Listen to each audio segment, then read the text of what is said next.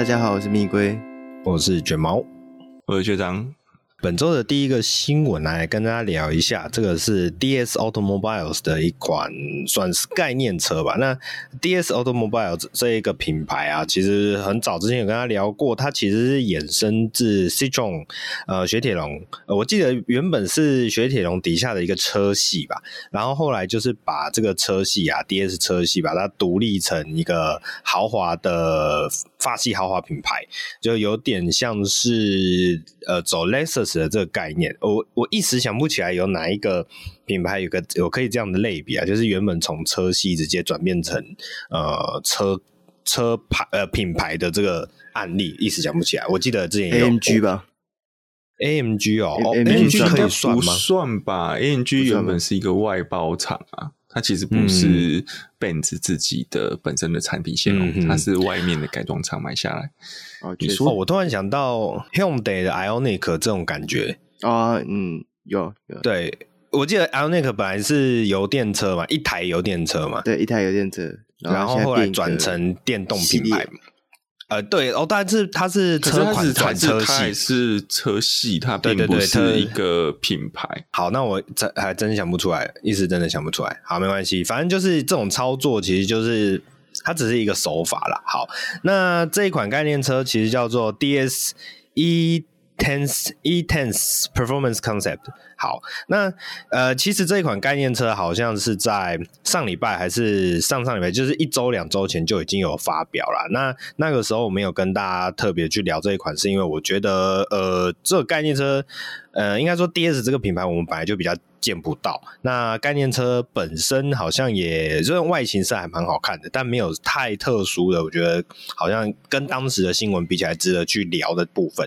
好，那今天为什么会想要特别？再把它拉出来讲，是因为有看到一个，嗯，我我看了一下这一周的中文媒体也只有一篇，然后我反而是看外文媒体才比较有着重在这个议题上面，就是这一款概念车啊，其实它没有装所谓的传统刹车系统。那什么叫做传统刹车系统呢？其实就是比较偏向是我们一般讲的卡钳啊、碟盘啊这这一块东西。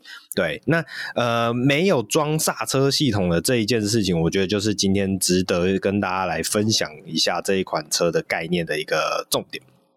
好，那其实，在之前的日产的 Leaf 这一款电动车啊，它其实就有所谓的 e-pedal 电子踏板模式。那这个 e-pedal 电子踏板呢，就是它号称是所谓的呃 one pedal 就可以做任何整台车辆的操作，移动上面的操作。也就是说，因为我们知道电动车啊，它其实有所谓的回充回充功能。那回充功能在启动的时候，它我记得它没有错的话，它是靠呃阻力。去对你的马达去做做运呃做动的时候，去产生所谓的电能回充。呃，应该这样讲，反正就是我们马达那种。哎、如果这是高中物理学还是大学物的物理学？应该法拉第定律。对，就是你今天我们过电的时候，它产生感应感应，嗯，算是什么磁力，然后转动马达嘛。好，反过来，假设你今天。在没有给电的话，你去转它，它反而会产生感应电流。对对对对对，就是这样。它其实就简单来讲，就是你给电的时候，给电去产生动能，这就是马达；但是给动能去提供电，那就是发动机、发电机、发发电机。对，那发电机本身它磁力就是因为磁力有磁阻，所以会。嗯这这是有那种有刹车感，反转的，对，反转的刹车感。嗯，是是是是，好，啊，我我的物理学已经还给老师了。哎，没关系，这样已经非常充实了。我我们刚刚已经水了二十，水了三十秒左右，对对对对对，我我都不敢不好意思讲我是机械系，还有一个那个 coding 码农来帮我们解释这一块。喂，不不不，这样，我是我是电机背景的，但我真的都还老师。好，是是是是。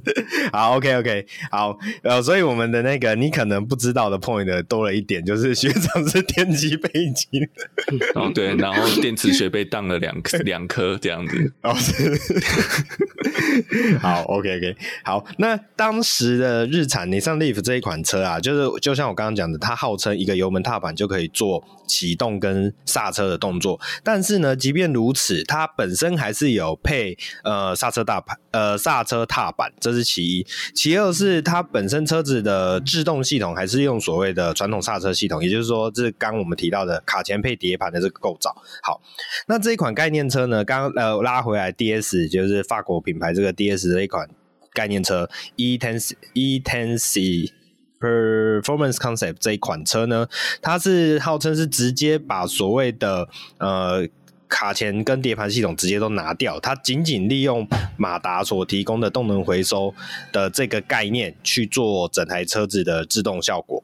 对，那这样子来讲的话，其实算是一个蛮大胆的尝试啦，我觉得是蛮特别的。可这样有一个问题，欸，这样它不，因为它毕竟还是概念车啦，所以我只比较好奇是啊，当如今断电状态，它怎么锁定车子啊？哦。还是它还是有一个类似传统手刹车轮那种轮毂式的概念嘞？我觉得有可能，或者是可能靠一些物理的方式去让整台车子去限位吧。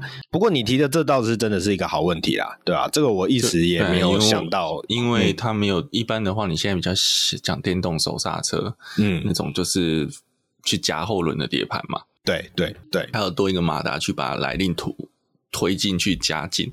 那假设他今天没有这个结构的话，就比较不知道他要怎么做，因为因为我在想的一个是你不可能说我有一个方式是我一直给马达一些恒定电压，让它不会挪动，哦、但是这样代表你在熄我们所谓的熄火状态，你不行驶状态停车，其实它一直在耗你的电能，对，它按电流很大，对，所以我觉得这个不太合理，嗯，它可能可以作为刹停的时候，就是你今天还在运行的时候。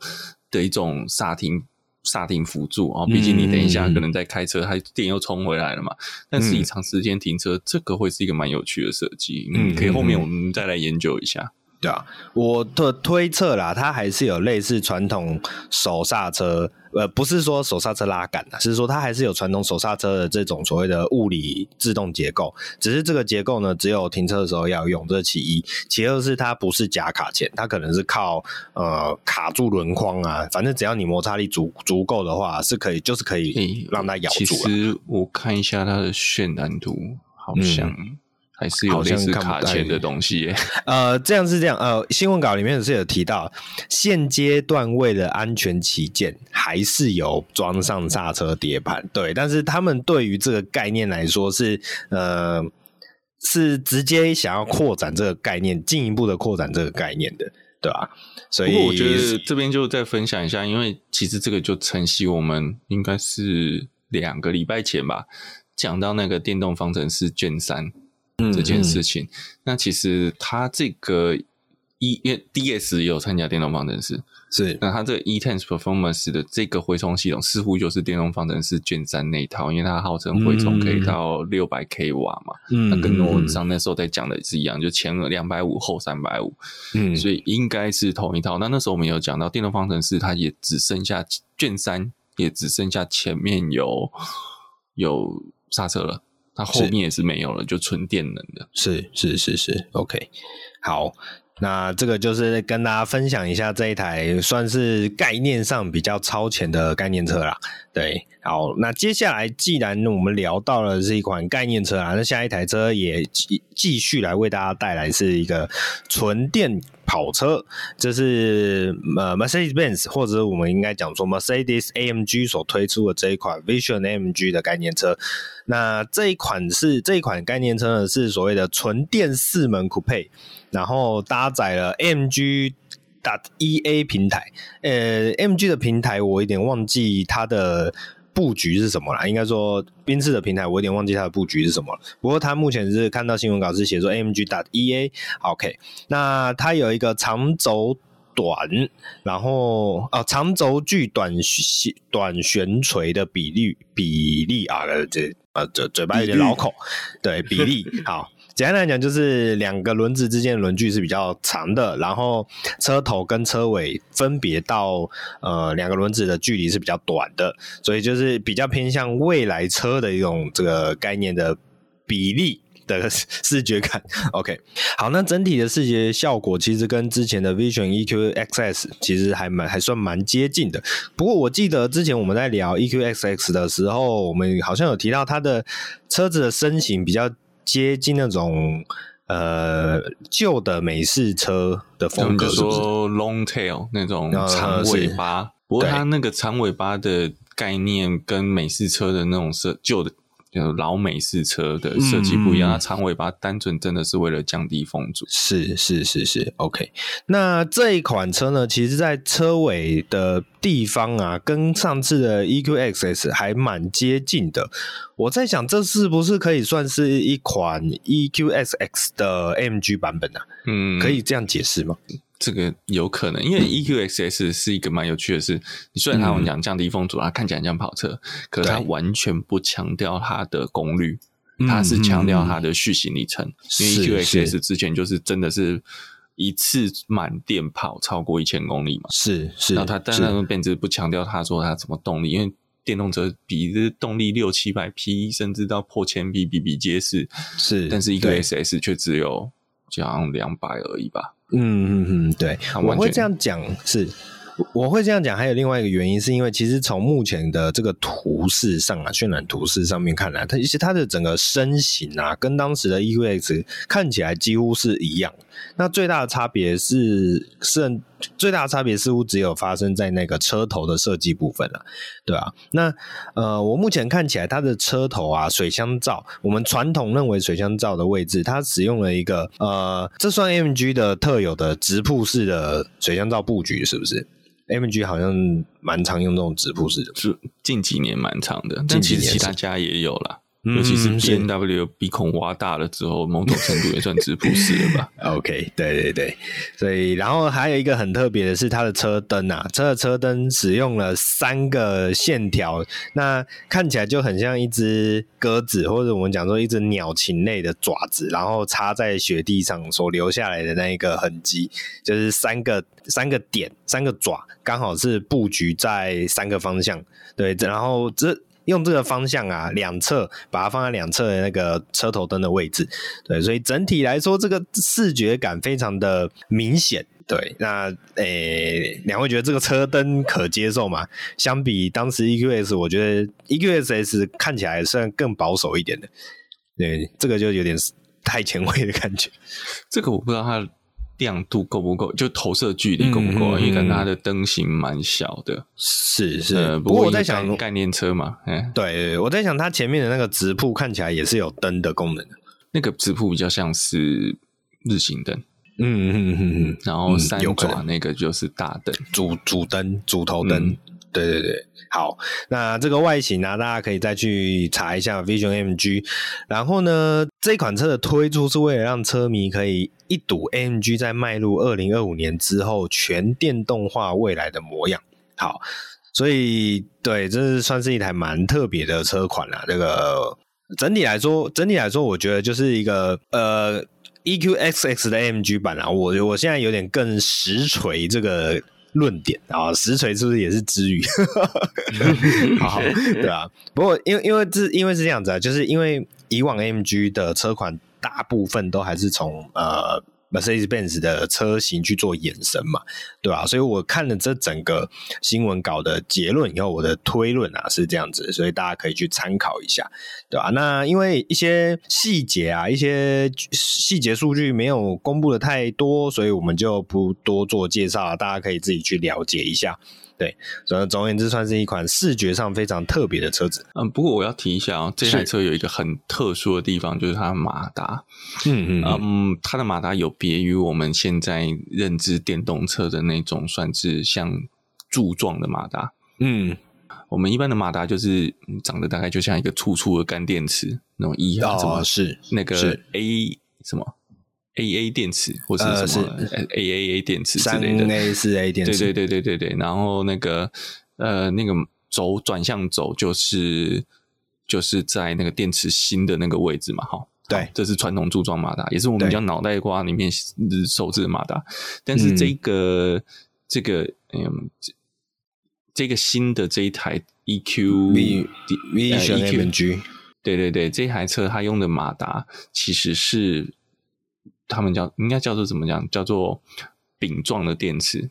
是。啊，它叫做轴向磁通马达，所以它比较像是什么？我们看到的水银电池。哦，然后它变是有两个盘，然后一个是定子，嗯、一个是转子，然后就像水银电池这样子，那、嗯、应该这样，像哦最近很红的披萨哈 Oreo 这样把它叠起来，嗯、是是是，对。对，然后所以它的这个，我觉得这个是一个蛮不一样的技术，因为这个会让你的电机系统变得非常轻巧，嗯、但功功率会不会比较输出有没有把峰值那么高？这个我们嗯。可能后面的技术会达到了，但是我觉得这是一个它与你说现行我们看到的电动车一个在内构上面很大的不同，是是，也是迈向缩体积缩小化的第一步啦。因为你只要马达轻量化，你很多东西就好做嘛，空间啊，你可以再塞更多的电池啊，对对对，不是你就是单纯车体上面的轻量化。对，还有一个是未来如果想要往轮毂马达走的话，这会是一个很强大的技术线。哦、对，对，没有错，没有错。对啊，轮毂马达这边再再解释一下，就是简单来讲，就是马达跟着轮子走，那轮子在转向的时候，马达也跟着在转向。那这样的好处是，呃，这样好处是什么？哦，你的。轮子的呃，你的车子的回转半径会变得非常小，因为你的轮子可以打的角度会更大。然后另外来讲，就是车子中轴上的其他物品的体积可以被有效的呃释放出来。呃，空间啊，重点还是空间可以释放出来。四个轮子的输出可以单独调配哦，对对对对，你不会像现在什么双双马达系统，因为你还是同一根轴上面的两个轮子共用一个马达。对，那那个就变成四个轮子都可以完全自己电控，是没错没错。好，那我们就来带下一个新闻啊。下一个新闻其实跟 Mercedes-Benz 啊，还有上礼拜有聊到的这个话题都有所关系。那就是上礼拜我们跟大家聊说，呃，Mercedes-Benz 有有。提出他们在预计要缩减车系的内容，那最主要应该说第一刀就是会砍向所谓的入门车系啊。那上礼拜我们在聊的时候，主要就在聊一些 A Class 啊，还有 CLA 啊，类似这样子。那甚至现在有更进一步的新闻是说，B Class 也会被直接。砍掉一刀砍，嘿，那 B Class 可能就会直接让 GLA 啊、GLB 这种所谓的偏向休旅车定位的呃车款来取代。对，那我记得我记得前阵子有小改还是大改的是 B Class 还是二二系啊？都有都有都有改都有，嗯，对，因为因为 B Class 还是二系要砍掉的这个新闻其实也很久，不是，应该也不是说新闻了，这个消息一直都传很久，但是刚刚好又呃不小心就推出了下一代，所以这个消息应该不会砍了。对啊，那我想好吧，也也许未来的走向还是会慢慢往这个方向去收敛的。对啊，毕竟就是那种呃平面车款，讲平面车款是相对于休旅车啦。对，这种平面车款越来越会被呃目前的大趋势来讲是越来越会被影响到的，所以我觉得这个消息就是跟大家做个分享啦，就是大家可以自己再去判断一下。那接下来呢，下一个新闻我们来跟大家聊一下这一款是 Nissan 的全新的电动车，呃，算是正式公布了。那这一款你上的全新的微型电动车啊，Sakura，它是一个很特别的车款哦。它的整个车型啊，其实第一眼我会觉得它比较偏向日本呃在地的 K Car 车款，因为它就是那种狭长型的呃很窄的车，就是你从它的车身比例看来，你会觉得它很窄。然后呢，车长的话是相相对于车宽来的。比较偏长的，然后再来是它的很方正的外形，让人家就会觉得它应该是一款 K Car 所衍生出来的电动车。好，那往另外一个让大家可以更直接想象的方式，就是它很像早年的 Solio，我们在台湾比较常见到的 Solio，但是呢，它的车长的比例看起来又比 Solio 更长一些，但是窄的那种感觉就很接近。那再加上这也是一款。呃，比较方正，格局比较方正的微型车，所以你就可以想象是大概是手里有稍微拉长的那一种感觉。好，以上呢则是替这一款科蒂这一款车开出了大约是五十四万新台币起的售价，然后再搭配一些日本的电动车补助之后，可以来到大概四十一万台币。对，不过当然，如果这一款车进来台湾，我相信绝对不是这个价格啦。对，那呃，这款车如果有机会进到台湾的话，我觉得它最直接就要来诶、挑战我们的 Everika，我们国产的呃国产之星呃电动车的王。呃，Everica，它应该不是货车吧？对，它不是货车，它它是它是商用，哎、欸，它是家用乘用乘用车啦。只是我觉得，就是它的整个视觉比例其实跟它很接近。然后，哎、欸，这么小的车进来，我在想，我在想，我自己猜测啦，这一款车如果引进的话，有没有可能机会压在百万以下？两位觉得？百万应该要国产吧？国产有可能。国产哦，但是我觉得很难。这车可能会国产吗？对啊，这个车不可能，级距不太不可能，不可能，不可能。对，那我觉得可能就是因为我认为啊，它的价值就是真的要引进来的话，它的价值顶多就是百万，摸边就觉得有点勉强。对啊，那以这个车子的大小呢，会有多少人会想要去选择花一百万去买这个呃小小的电动车？我是觉得有点困难的，所以最后的结论就是，好，他不会来台湾。对，我觉得他不会来台湾，因为他不像汉达一有一那么可爱的外形。嗯，是，然后也不像，哦，对对对对对对，不像菲亚特五百一的那个也是造型取胜啊，五百一更贵了哈。是是，这个，这台车。就是没有什么太亮眼的地方，嗯，对，除非他可以把价格压得很低，但以玉龙的尿性来讲，我觉得有点困难。啊，我们也不能怪他，就是他可这种车真的，等下你又有那样讲，你玉龙找进来一百万啊，嗯，不就打自己郭董的 Model C 吗？哦，嗯，好，价前面、对不对？没有啊，以前他们自己自己人杀自己人，也不是一天两天事情。对啊，我我就看到底是 Outlander 先上市还是 X-Trail 先上市，我看他怎么杀。好，好，反正这是一台续航一百八十公里的可爱小车车，对，轴距不到两千。呃，轴距不到二五零零，然后是一款算是尼桑的第三款电动车款。哎，其实尼桑很早就开始在推电动车啦。那到了这么久，嗯、还只有三款电动车发表，其实我觉得是有点可惜的，对吧？好，可能真的是缺钱。OK，、嗯、好，我们就期呃，我们在祝福尼桑可以有更进一步的呃顺利的发展下去。好，下一个新闻来跟大家聊一下，是大家比较熟悉的头塔新一代的 Vios，呃，可能在八月左右就会有发表啦。对，那为什么呢？为什么跟大家比较熟悉呢？是因为呃，Vios 这个车款，其实在台湾它也是有举足轻重的地位啦。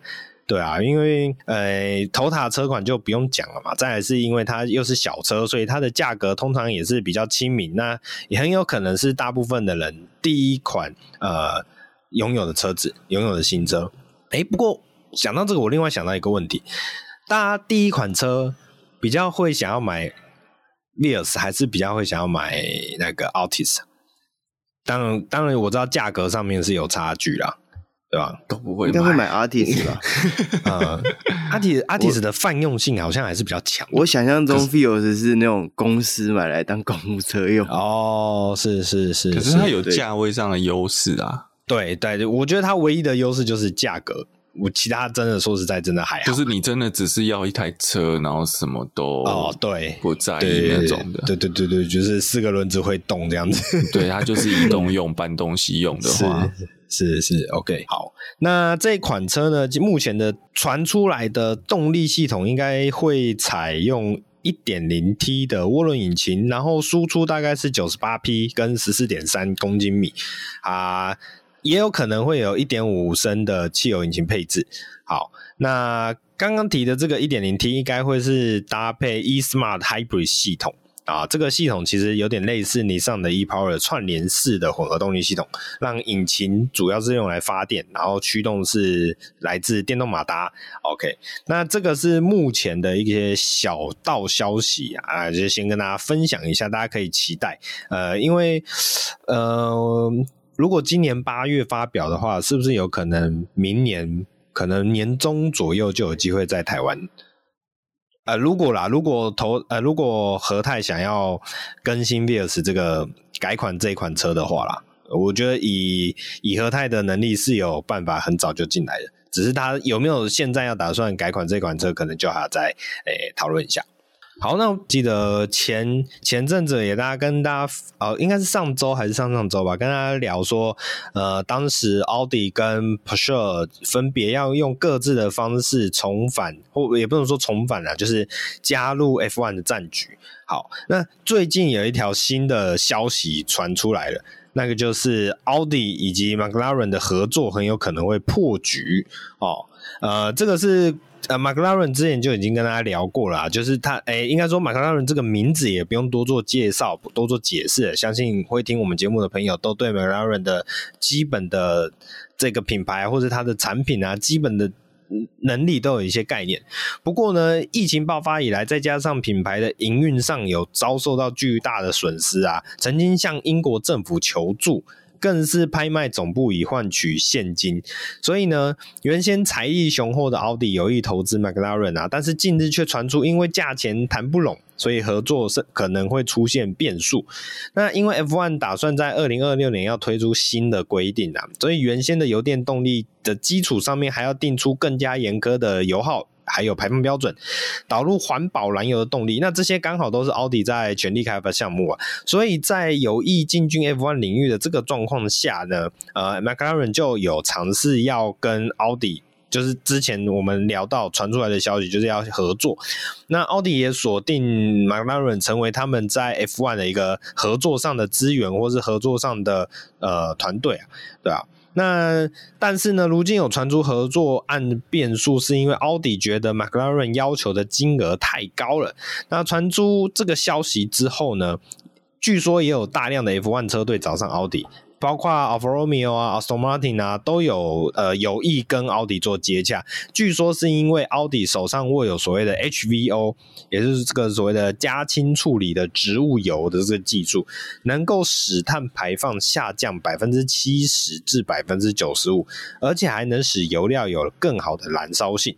所以这算是一个有一个很独到的技术啊，大家都会想尽办法要跟你沾上边啊，不是也不是沾上边啊，就是想要获得你的一些技术资资源一技术的奥援啊，对吧？那后续呃，这个消息出来以后，后续奥迪到底会怎么样呃进入 F1 的赛事领域呢？那我们就要再继续看看后面有没有更进一步的消息啦。好，那今天最后的一个新闻消息，我觉得也是很值得跟大家去做一个讨论啊，或者是分享。这就是呃，Volkswagen 与印度的 Mahindra 签署合作协议，要替 Mahindra 这个品牌供应所谓 MEB 的纯电平台。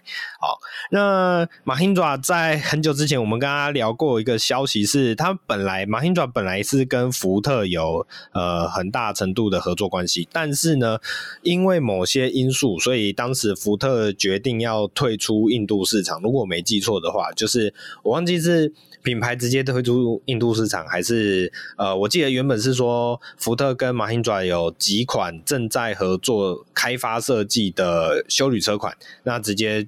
就是算是取消，呃，对。那目前的这个消息呢，是 Volkswagen 与印度车厂 Mahindra 宣布正式签署一项新的协议，未来合作将会聚焦在电动车上面。在此协议之下呢，Volkswagen 将会提供 MEB 的模组化电动平台以及相关的零组件给予 Mahindra，但是一些细节跟项目啊，合作项目其实还在讨论中，呃，最快要到年底才会有一个共识。不过这样听起来，它比较像是一个呃 MOQ 是不是？这个怎么合作备忘录？呃，叫 MOQ 吗？MOU 哦，MOU U 嘿，哎，我看一下 MOU，呃，谅解备忘哈，谅解备忘录。OK，好，反正就是一个，就是一个。签订下来说，呃，我们有在讨论这件事情的一个呃历史文件，好，好像没有 get 到历史文件的梗，应该是说就是做个一句啊，我们有谈喽，然后如果我们有想继续谈下去的话，我们就从用这以这个继续基础谈下去。对对对对对对，好，你也记得嘛？咱们政府也很喜欢签 MOU 嘛，呃，对，反正这个签下去也没有什么强制性呢、啊。哦，是。对，签上去没有什么强制性，但是在签下去的那一刻就可以，诶，有很多新闻效应。对对对对对对对对对对对。好，那所以以目前这样看起来，其实还算有些耐人寻味啦。那后面会怎么样进一步的发展，我们可以再继续去做追踪跟了解。对，那印度其实一直都是一个算是呃汽车市场一个很独特的市场环境啊，就是它跟中国有一点像，可是呃应该说它跟中国有点像的地方，是因为它的。基础消费量非常的大，可是呢，呃，因为印度的相对发展，我觉得又没有中国的这么强盛，然后它也没有什么太多所谓的自有品牌的保护啊、呃。我指的自有品牌保护是指说，在中国当地，你合资车厂要进去，你一定要有跟两家当地车厂合作的这一件事情。印度我听起来好像没有这么明显的。合作方式，对，那呃，印度卖的好的车子也几乎都是那种比较偏小型的，然后比较便宜耐操的车款，对啊，所以呃，Volkswagen 这样子在印度市场的布局，我不确定对他们来讲可以得到什么样的呃多少的优势，但是一定积极，一定多多少少还是有，因为如果让 MEB 这个平台架构可以在呃全球各地有更多人使用的话。呃，我自己认为对这个平台来讲的 cost down 程度，绝对是会比较还会有所帮助的，对吧？因为因为以往讲的越多人用，它相对以量自驾的方式下去，就可以呃获得更多成本上的优势。好，那以上就是我们这礼拜的国外新闻啦，就是算是跟大家做一些本周的新闻，大概都是一些消息类啊，或者一些呃概念类的东西来跟大家做简单的分享。好，那接下来就请龟龟来帮我们带国内新闻吧。好，那本周第一则国内新闻啊，是这个我们期待已久的 Toyota bZ4X 已经正式在五月十七号发表了。那国内是采用单一车型的设定，那价钱是一百五十九点九万。哦，那 bZ4X 的外形呢、啊，相信大家都已经有看过照片了，那就是它前面的轮拱啊，有一个很巨大的这个防刮材质。那从整个车侧看过去啊，其实就很有 RAV4 的味道。对，那在车内的话，它没有使用国外的国外那时候我们在图片上看到这个无尾熊方向盘，而是采用一般圆形的方向盘。嗯。而且据说啊，使用这个方向盘的时候会直接挡到这个仪表板的视线。对，嗯，但因为目前我是没开过啊，所以不知道是不是真的开起来是无尾熊不是在那个 RZ 四五零一上面吗？呃，没有，呃，bZ4X 也有那个版本，当时有哦，对，可是现在好像是只有，好像只有中国市场是真的有配的，就是以全球市场里面只有中国是真的配那一颗方向盘，因为中国没有无尾熊，所以你在其他地方，你在其他地方用了无尾熊方向盘，世界上就会少了一只无尾熊。是啊，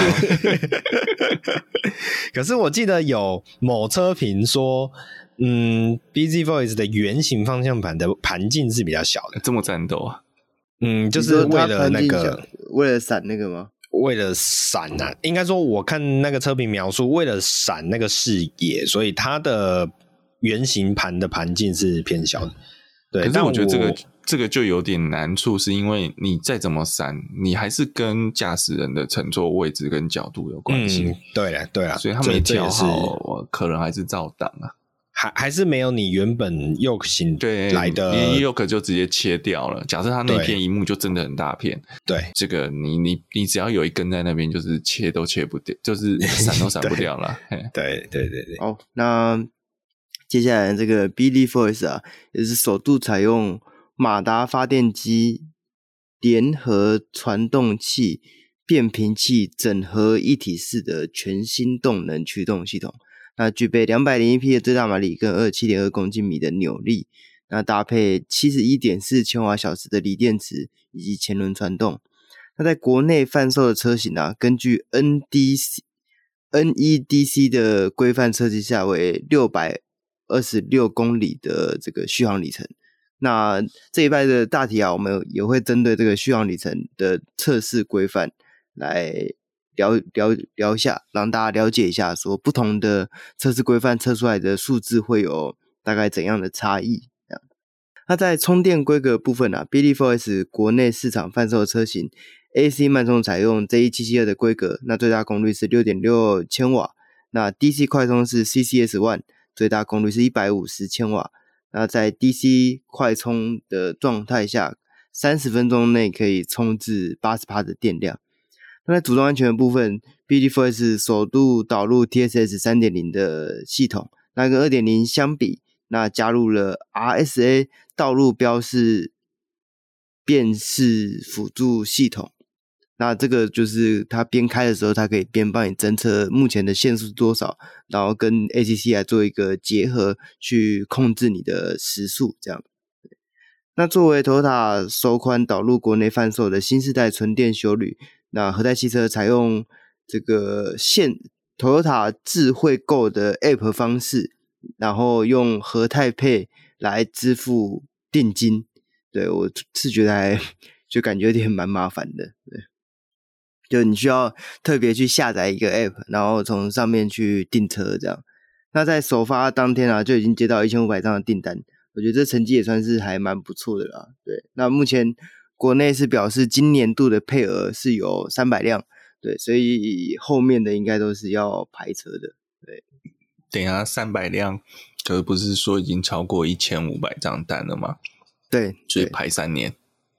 哎，对，三年又三年啊，不是三年，三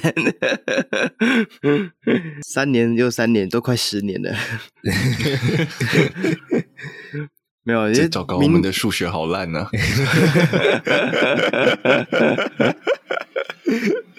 没有啦，明明年应该起两倍以上吧？因为你看，今年已经剩不得剩，今年剩半年嘛。嗯嗯嗯嗯嗯，对。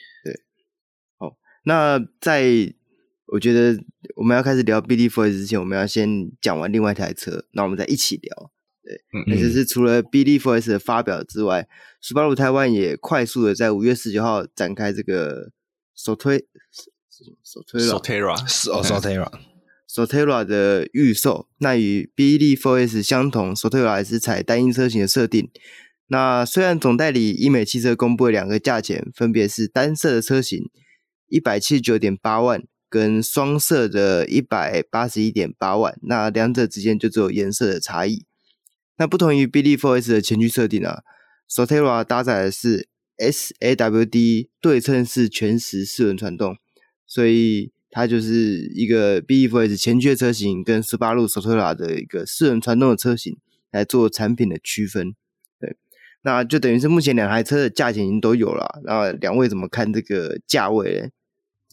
嗯，二十五，哎，价差二十万嘛，然后二十万其实最主要的差别就是在四川，嗯，然后全景天窗，对，还有什么？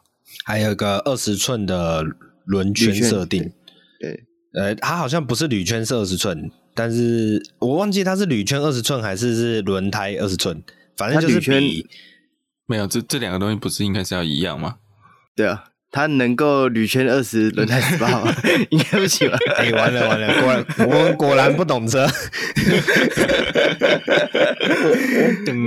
不是我的意思是说，哦，有点哦，对啦，好，有点，我知道你有没有想讲的是，你有没有想讲的是外径的？好，但是没有，对对对对，我只讲轮胎不讲外径的。对对，我意思脑袋打结。我个人觉得，这个这个讲真的啦，哈，以这个价位，哦，讲成品品牌的迷失就少很多了。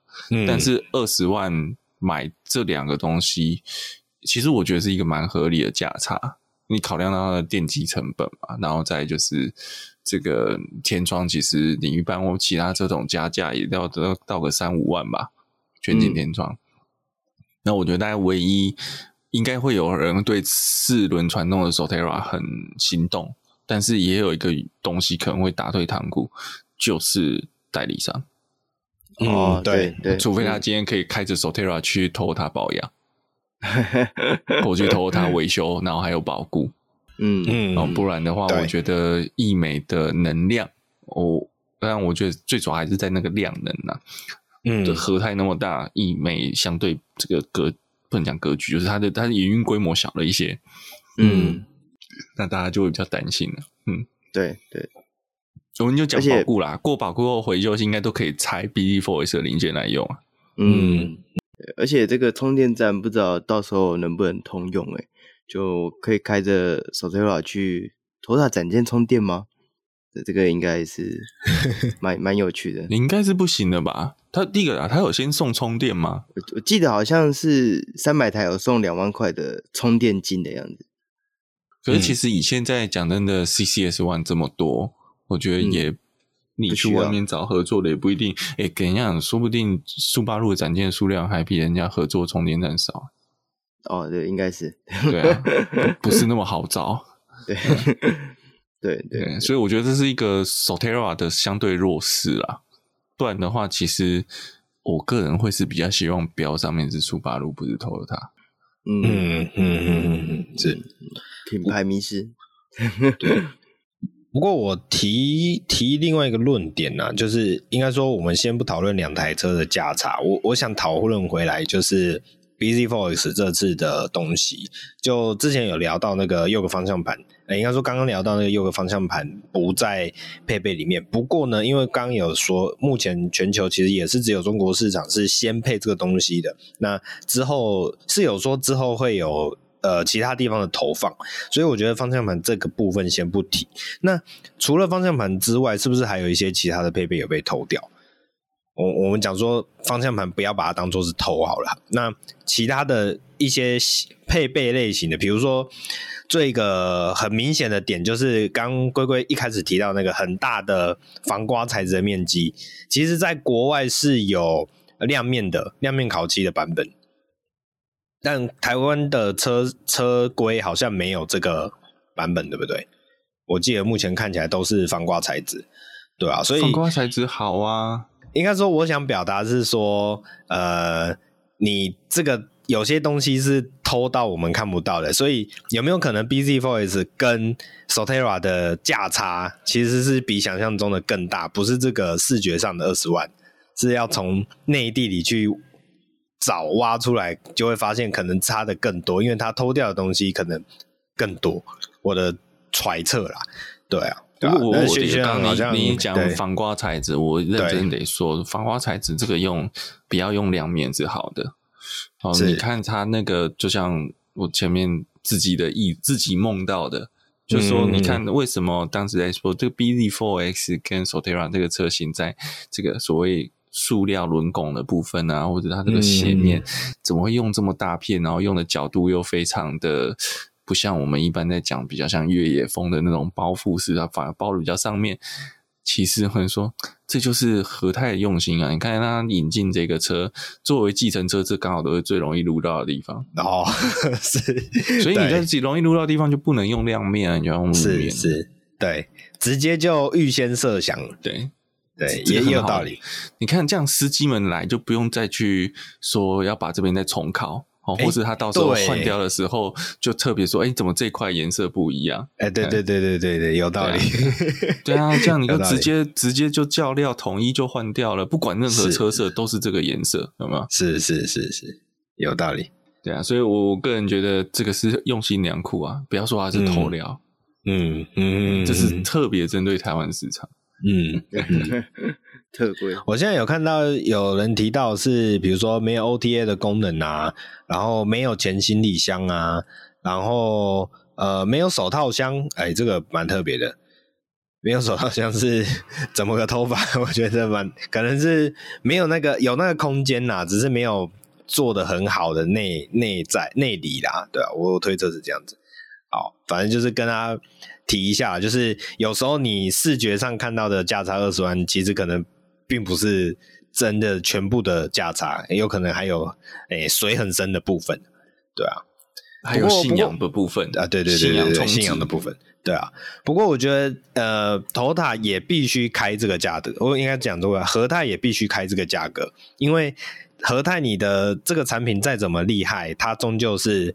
挂着 Toyota 的标，所以挂着 Toyota 不是说挂着 Toyota 的标不能卖得更好。比如说像 GR Yaris 就是一个很明显的范例。但是呢，你的这一个 BZ Force 在全球战略车种的定位之下，它就是一个呃平价的修理车，电动修理车款，对吧？所以我觉得它的这个定价，我觉得算是没有办法啦，就是它一定要，它这样就已经很勉强了。我觉得是这样子。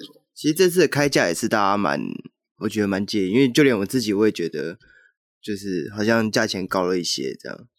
嗯，但但我老说，他应该想要再压也压不了多少成本啊。对，讲真的，你以他的车格跟呃嗯那个那个定位，对对对，对你现在不好压，压不下来。对啊，我们就等那个红海郭郭董爸爸的那个 Model C 赶快出来。那个吓死所有全球市场的电动车品牌，对，对我们就有机会买到更便宜的呃 Toyota。